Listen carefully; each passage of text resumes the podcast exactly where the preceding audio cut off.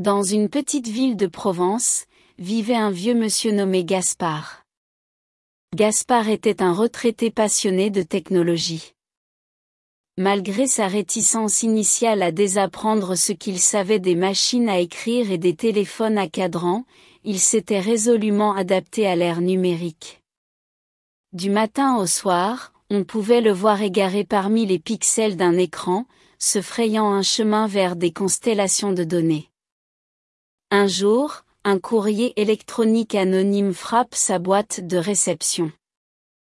L'objet du message était intrigant, découvrez le réseau des rêves. Intrigué, Gaspard ouvrit le mail qui contenait un lien vers une application. Sans hésiter, Gaspard cliqua sur le lien et installa l'application. Le réseau des rêves, selon la description, permettait à ses utilisateurs de vivre les rêves des autres en réalité virtuelle. Les internautes documentaient leurs rêves sous la forme de courts clips vidéo et les téléchargeaient dans le cloud où d'autres utilisateurs pourraient les visionner. Ravi par l'idée, Gaspard enfila son casque de réalité virtuelle et se connecta au réseau pour la première fois.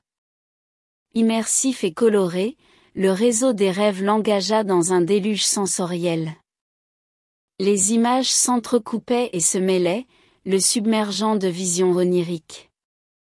Toutefois, chaque rêve avait un fil conducteur, entretenant le lien fragile entre le rêveur et le spectateur. Il y avait des rêves merveilleux, pleins de dragons et de châteaux. Des rêves étranges, peuplés de gens au visage de chiens. Des rêves effrayants qui révélaient des peurs profondément enfouies. Le visage de Gaspard réagissait à chaque nouveau rêve, tantôt souriant, tantôt fronçant les sourcils, tantôt se figeant dans un étonnement silencieux. Nuit après nuit, Gaspard continuait de naviguer sur le réseau. Il comprit vite que plus en profondeur il allait dans le réseau, plus les rêves étaient intenses. Il regarda les rêves de peur vieillir avec le temps, puis se transformer en rêves d'amour et de paix. Il vit des gens dépouillés de leur fierté recommencer à rêver, vus à travers les yeux d'un enfant. Cependant, une nuit, le réseau a connu un dysfonctionnement étrange. Les rêves commencèrent à se mélanger, conduisant Gaspard à vivre simultanément plusieurs rêves.